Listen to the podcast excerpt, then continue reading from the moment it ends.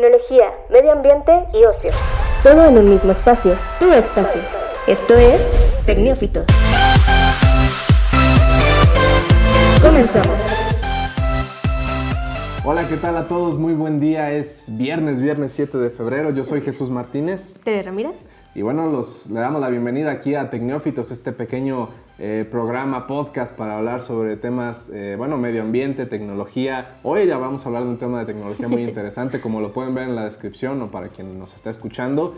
Eh, vamos a hablar sobre esta iniciativa llamada Salvemos Internet. Así es. Pero bueno, antes de comenzar, si les parece, vamos, vamos este, entrando un poquito más a, temas de noticias, Tere, no sé qué, qué, qué te parezca. Noticias. Pues mira, yo encontré algo muy interesante, realmente, que puede que no sea mucho como mi área de especialidad, pero es acerca de materiales nuevos, novedosos, que son precisamente para la medicina. Y entre ellos está algo muy extraño, porque incluso hay fotos ya de esto, este, es algo ya muy eh, comprobado, y es algo muy extraño, hasta incluso muy viscoso, ¿no? Ok. y básicamente es textil humano.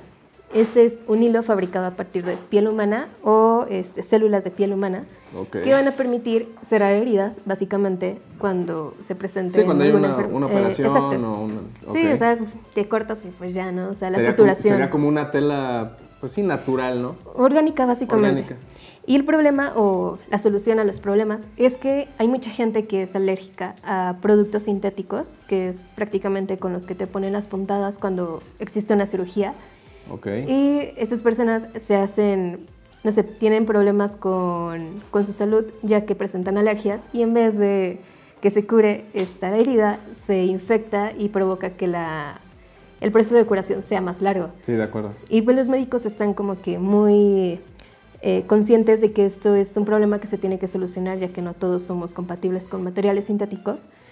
Y al generar un producto 100% natural, y que puede ser compatible eh, biológicamente con el ser humano, pues va a ayudar a que las heridas sanen incluso más rápido, porque es algo, no sé, que ayuda al sistema inmune, ya que tiene como esas características de piel de regenerarse y demás, ¿no?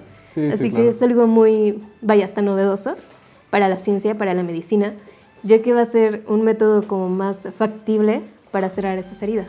Bueno, pero ¿no hay la posibilidad de que a lo mejor incluso esta, este tipo de de material sea rechazado por el organismo? Pues habría la posibilidad, pero realmente no se ha comprobado todavía o no se ha puesto en prueba en humanos. En ratas sí, y ha funcionado súper bien. Ya sabes que las ratas son... Imagínate que, fuera algo así como que una persona fuera alérgica a la piel. Eh, sería algo muy extraño. O sea, realmente Digo, sería muy irónico, ¿no? Pero, pero, no sé si puede llegar a pasar. No sé si el, este hilo textil humano lo vayan a sacar directamente de tu piel, de tu organismo, o vaya a haber donadores o gente que tenga una piel muy sana y muy apta para poder donar. Sería algo muy extraño, o no pero sé si lo interesante tomar de, cadáveres o, ah, Creo que sería algo muy, no sé, muy mortal, ¿no? Porque incluso el cadáver tendrá que estar en ciertas circunstancias de salud, porque puede que mueras por causas naturales y puede ser puesto a que se hagan este hilo natural. Pero imagínate, mueres por alguna enfermedad de la piel o algo así. Sí, digo, es, creo que sería muy... es, un tema como que hay que, que, está interesante y no, no sé cómo, sí, sí, sí. Cómo, cómo interpretarlo. Pero bueno, me parece que es un avance importante ahí en, en, en pues la ciencia y todo. ¿no? Básicamente. Y, y, puede, puede, puede ser algo bastante, bastante interesante. Bueno, pues pasando a otras noticias, les comento para quienes aborrecen los anuncios en, en, YouTube y en otras plataformas de video que de repente están viendo, no sé, su video favorito de cocina, de su youtuber favorito, de autos, de tecnología, lo que sea, y de repente a la mitad del video, pum, les aparece ahí un anuncio de 5 segundos o de 10 Y que no puedes saltártelo. Exactamente, ese es lo más molesto de la vida. Bueno, es una de las cosas más molestas cuando estamos navegando en Internet. Y bueno, pues resulta que ahora eh, por ahí Google estaría aplicando dentro de su universo de plataformas y de aplicaciones, una restricción para que esto sea, pues ya quede en el olvido. Eh, mencionarlo que, bueno, incluso los mismos anuncios de, Google eh, ya no aparecerían en los videos de YouTube, pero no en todos. Hay que mencionarlo. En los videos que duren menos de 8 minutos eh, se suprimirían los anuncios que van a la mitad de los videos así como los anuncios que duran más de 31 segundos antes de empezar un video y que no los puedes omitir después de los 5 segundos. Todos estos videos serían bloqueados por la plataforma y pues todos los diseñadores o todos los creadores de publicidad tendrían que acatar estas reglas a partir del próximo 5 de agosto de este año. Eh, definitivamente, bueno, es, una norma ahí eh, bastante interesante. Eh, también los anuncios em, que aparezcan dentro del video como banners, hay unas pequeñas imágenes o textos dentro del video sin que lo detengan. También si superan el 20% de la superficie de la pantalla, también serían aquellos que desaparezcan. Pero hay que repetirlo solamente en los videos que duren menos de 8 minutos. O sea que todos los videos musicales pueden entrar como en esta lista, ¿no? Que son básicamente que van entre 3 a 5 minutos. Exactamente, este tipo de videos eh, entrarían perfectamente. Obviamente sí, los videos de contenido más extenso, los que duran 10, Como los tutoriales de matemáticas. Exacto, Julio, Profe, se, va... se va a molar, ahí sí va a tener que seguir viendo anuncios. Eh, por ahí los, los a lo mejor los youtubers que hacen videos más largos sí van a tener que seguir viendo Que lo hacían por estrategia, ¿no? Era como para conseguir un poco más de vista, de tiempo de vista por los cambios de normativa de YouTube. Y pues ahora van a tener que seguir acatando todos estos eh, unos nuevos lineamientos de Google, básicamente. Exactamente, entonces por ahí ya eh, viene este, este cambio dentro de los próximos meses. Vamos a ver qué tanto se siente el, el, cambio. El cambio, porque me parece que, que, no va a ser tan, tan visible, pero para algún sector que ve videos cortos seguramente le caerá muy bien esta noticia, ¿no? Y, bueno, pues nada más como para añadir una nota más a, esta sección, eh, por ahí en la Cámara de Diputados, en el Congreso de la Unión, se estaría planteando por parte de un diputado del PAN la posibilidad de reducir las horas laborales, de reducir incluso los días de 6 a 5 días laborales por semana esta sonrisa es eh, tratando de que sea lo más este, sincera posible. No, no, la verdad es que bueno, es, es un tema ahí que, que, están considerando en el Congreso. Eh, me, me, parece interesante cómo lo, lo abordan por ahí el, el, diputado que lo está planteando. Eh, comenta que pues bueno, en otros países a nivel mundial y que pertenecen a la OCDE, que es esta Organización de Desarrollo Económico de varias naciones, comentan que los, los países con menos horas laborales de sus empleados generan un mejor este mm, pues, pues, productividad, calidad de vida, productividad, porque comenta que la productividad no va acorde a las horas, o sea, no es como que entre más trabajes más productivo eres, más horas no, no, al contrario. Sino que mejor aprovechas este el, el, tema ahí. El diputado es Jorge José Ramón Cambero, es quien está proponiendo esta, esta iniciativa. Eh, obviamente se va a turnar y se va a trabajar y obviamente no va a aplicar a todos, digo, hay, hay negocios, hay trabajos que pues no es como requieren que... una parte como este lapso no, no trabajan por un mínimo de horas o no trabajan bajo un régimen de, claro, porque incluso está este como temas muy especiales que son trabajar en sitios muy confinados o muy muy cerrados. Y aquí no puedes estar en un lapso de ocho horas y diario porque la presión te puede afectar y bueno, son otros términos muy técnicos, pero básicamente no puedes estar en un ambiente laboral muy pesado durante muchas horas. Así que obviamente hay como unas excepciones, como pueden ser los trabajos administrativos y otros que sí son realmente trabajos de pues obreros, ¿no? Así es, así que si usted trabaja en algo así como de que son ocho horas al día, son seis días a la semana. Pues ahí dígale al jefe, ¿no? Comprate la nota como... No, más bien no se la comparta porque puede haber ahí una revuelta de los... Ah, digo, este, protesta más, o sea, protesta menos. No sé, no sé, digo, a ver qué pasa, pero, pero por ahí está en el horizonte la posibilidad de reducir. Esto ya se ha venido platicando durante varios años aquí en México de que hay países como, no sé, Alemania, Holanda, pasándonos a Europa, que, sus jornadas laborales son de 5 a 6 horas y tienen más vacaciones en el año, etc. Tienen una mejor calidad de vida. Exactamente, pero pues acá eso implicaría a lo mejor salarios más bajos porque de por sí. no vas a entrar a un trabajo trabajando seis horas y que te paguen lo de ocho. Exacto. Hay, hay trabajos que son por horas, que te, que te, pagan por hora y ese sería un régimen que tal vez debería desaparecer y baja, basar un, un salario absoluto pues por día, no sé, algo, algo ahí. Este, puede ser un tema. Díganos qué opinan al respecto. Y, y bueno, vamos ahora sí ya pasando a, a otro tema, ¿no? Claro. Análisis. Bueno, para quien no lo ha visto en internet eh, o en distintas redes, hay una campaña en este momento en México llamada hashtag Salvemos Internet. ¿En qué consiste? Bueno, eh, el Instituto Federal de Comunicaciones está eh, em, buscando o está presentando una iniciativa a través de la cual los distintos proveedores del servicio de Internet puedan tener la posibilidad, ahora sí que a contentillo, de poder reducir el número de megas para el tráfico de algunas páginas, de algunos sitios o de algunas aplicaciones de Internet.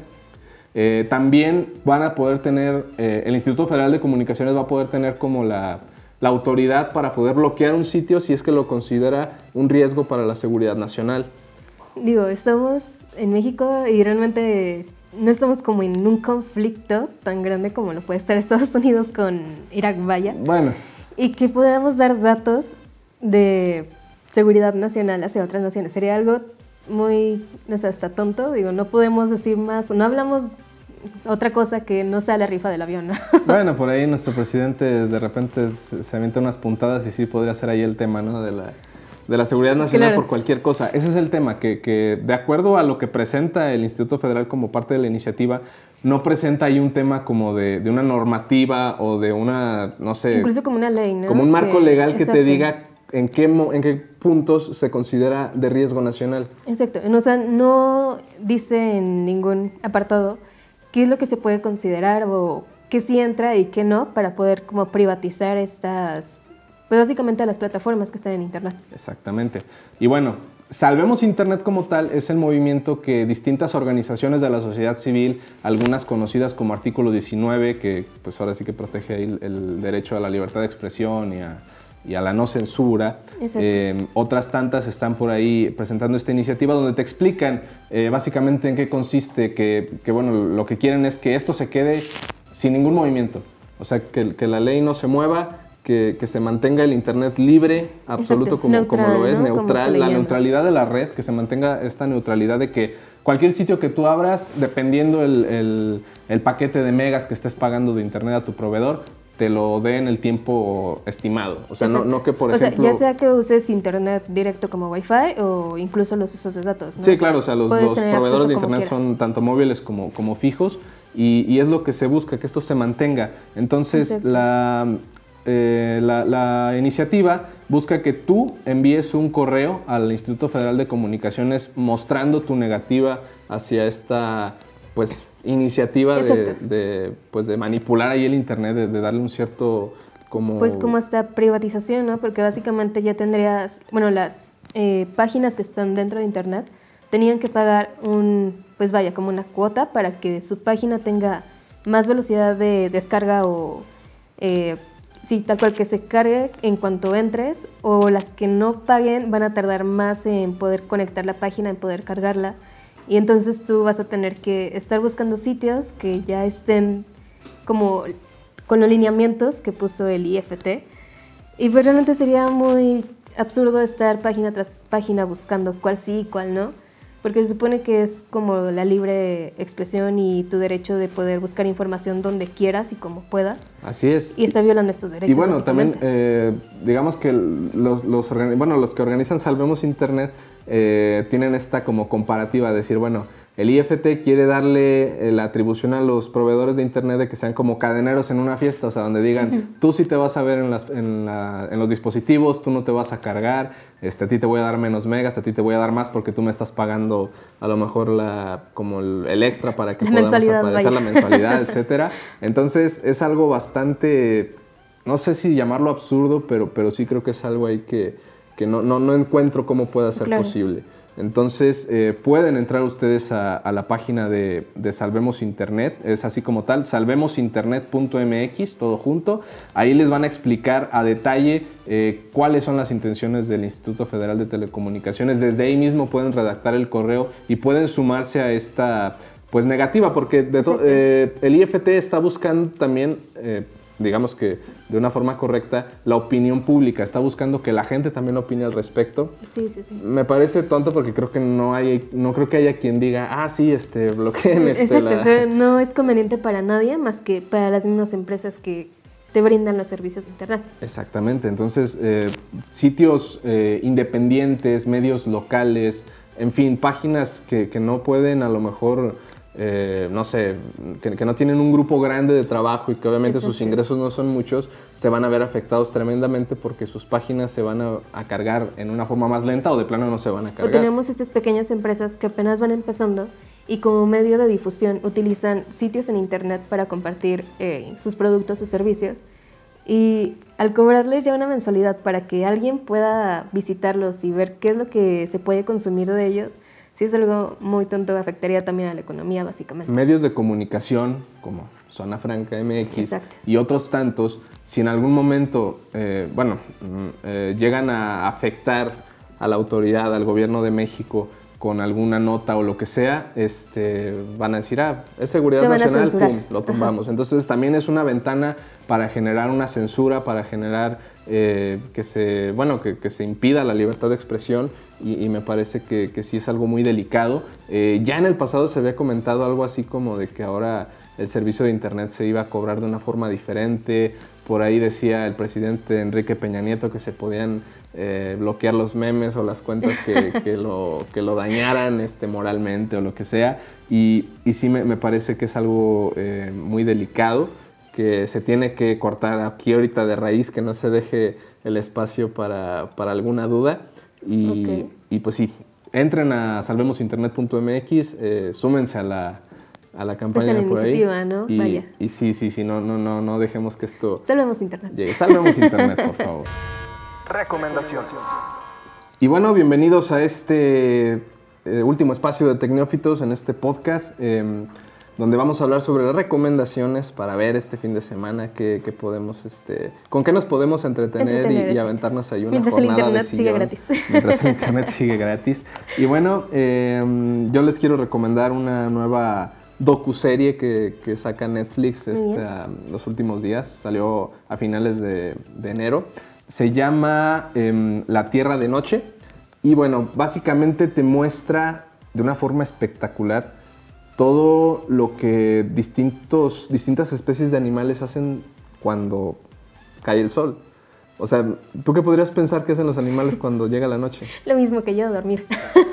dormir, o sea, dormir, este, bueno, algunas especies, eh, dependiendo, también eh, se aparean y algunas sí, comen. Sí, así como su ritual, ¿no? Pero, pero aquí ves, con mucha claridad lo que hacen los jaguares, lo que hacen los leones, lo que hacen algunos insectos, los murciélagos, y lo, lo ves así como si fuera de día, porque las cámaras que utilizan es, son muy sensibles a la luz. Entonces te explican ahí que con la pura luz de la luna ellos pueden como elevar los niveles y, ves una gama de imágenes y de, y de acciones de, bueno, tan espectaculares que, no lo puedes creer. O sea, no es esta típica cámara de visión nocturna. No, o sea, la, imagen se ve de una forma diferente. Hay unas cámaras que utilizan, por ejemplo, con que captan el, calor y, puedes ver ahí a lo mejor a los animales. sí, estas, estas, cámaras térmicas. Y ves, por ejemplo, ahí a los leones, a una, a una manada de leones jóvenes tratando de cazar eh, hipopótamos. Obviamente no, no lo consiguen por, que no pueden, o sea... por los tamaños, ¿no? Del problema. intentan comerse un puerco espín y así les va. Claro. y, también por ahí un, pequeño roedor, que, no estoy seguro exactamente cuál sea la especie, pero es como un ratón, una rata, eh, que come escorpiones.